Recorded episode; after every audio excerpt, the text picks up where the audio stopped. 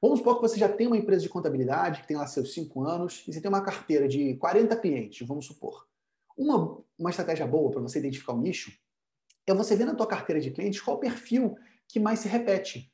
Por vezes, meio que naturalmente, um cliente vai indicando o outro e você acaba se especializando em um nicho. Você tem mais clientes de um segmento específico. Então, essa resposta já pode estar dentro de casa, se você tem uma empresa de contabilidade. Mas vamos supor que você não tem um negócio contábil, você está começando agora. Ou então você tem um negócio contábil, mas ele é extremamente pulverizado. Você tem lá muitas, muitos clientes de tudo quanto é tipo de, de atividade, não dá para você identificar um, um padrão. E lembrando que a segmentação, gente, de maneira ideal, não é segmentação por regime tributário. Ah, não, eu atendo Simples Nacional. Fala, porra, Simples Nacional você vai atender desde, sei lá, todo tipo de empresa, comércio, indústria, serviço, é, serviços presenciais, serviços online. Não, segmentação de maneira ideal é segmentação por atividade econômica. Veterinários, médicos, arquitetos, advogados, empresas de tecnologia, é, supermercados, farmácias. Por que por atividades econômicas? Quando você segmenta por atividade econômica, você começa a entender mais quais são os pontos de medo desse cliente, quais são os pontos de sucesso dele, como se ganha dinheiro nessa área, como se perde dinheiro, qual o tipo de profissional que se contrata, Quais são as dores mais frequentes? Quando você passa a ter intimidade com o segmento, você fica mais forte, mais relevante. Quando você começa a falar a língua daquele segmento, muito mais. Então, a segmentação de maneira ideal é para uma atividade ou grupo de atividades econômicas com, o qual você consiga agregar valor. E aí, gente, quando a gente fala segmentar, não é só você segmentar e você se especializar na parte tradicionais da contabilidade.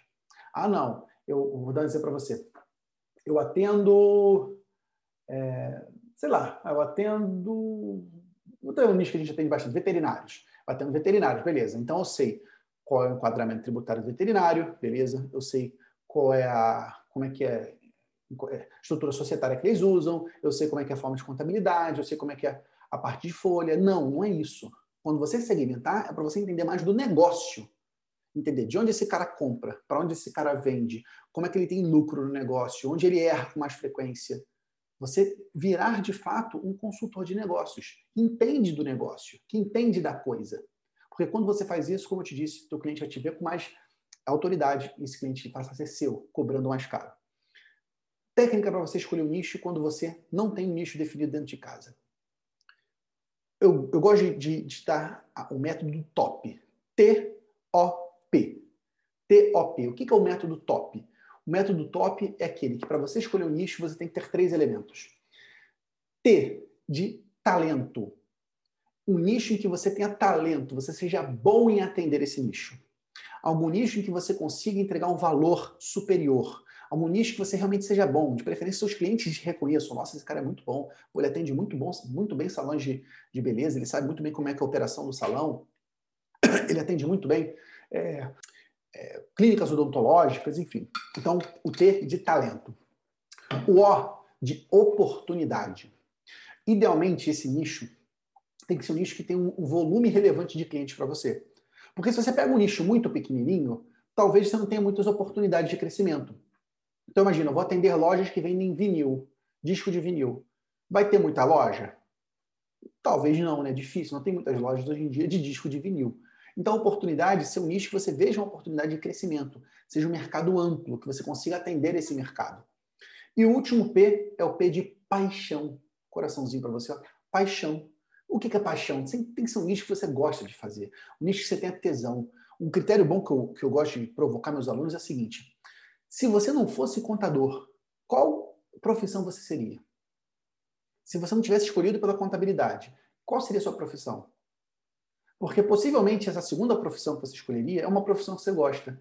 E quando você gosta, você é capaz de ir além.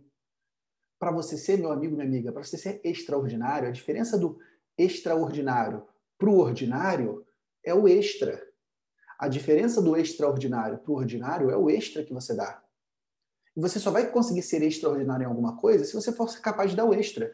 E a gente só é capaz de dar o extra naquilo que a gente gosta. Não dá. Se você não gosta de estudar a legislação de CMS, não adianta. Você vai encher o saco, você não vai ser o melhor nisso.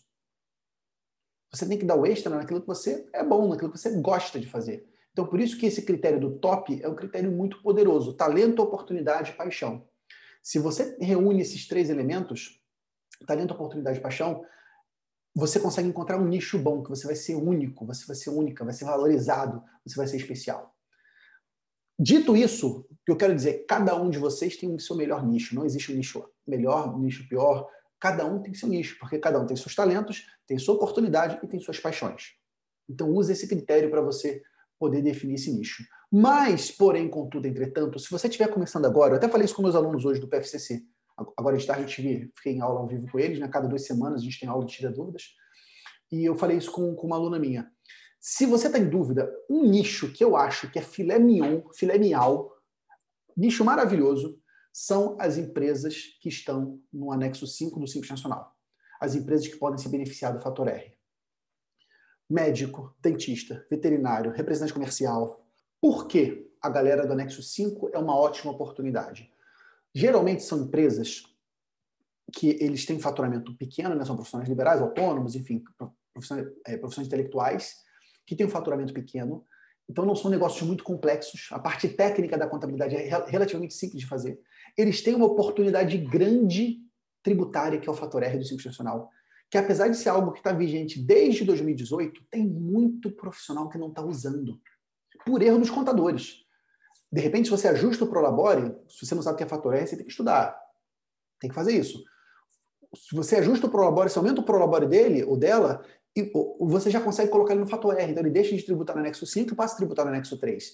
Muitos não sabem disso. Então, esse é uma, uma excelente isca para você prospectar o cliente, chamar a atenção dele, chegar numa mesa de reunião. E muitos não estão pagando imposto. Agência de publicidade, quantas e quantas agências eu fui pessoalmente e vi agência pagando imposto caro, não tinha necessidade. Era só ele aumentar um pouco o Prolabore, fazer alguns ajustes e entrar no, no fator R. Então ele tem essa oportunidade tributária que é simples você executar, não é nada complexo. E são empresas que, via de regra, amam o BPO financeiro. Eles adoram terceirizar atividade de e-mail. Eles não querem perder tempo. Imagina um médico, médico emitindo nota fiscal. Se você tem algum médico na carteira, você bota ele para emitir nota fiscal, isso é pior do que, sei lá, do que ele morrer em gotas. Ele odeia você vai lá na prefeitura, login, senha, bota o CNPJ e bota é, é do simples ou não é, e qual é a alíquota, e não sei o quê. Ele odeia isso. E realmente é um trabalho chato pra caramba. Você terceiriza o financeiro dele, você emite notas fiscais para ele, você controla quanto você receber, quanto você pagar.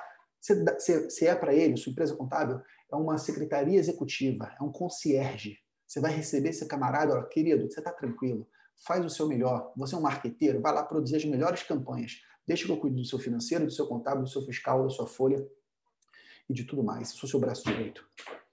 Então, para mim, se você tem dúvidas de nichos, passou do critério top, profissionais do anexo 5 do Simples Nacional, eles são um filé mignon, tecnicamente fácil de atender, só que você tem que aprender a se diferenciar, a vender, a entregar. É isso que eu ensino. Beleza?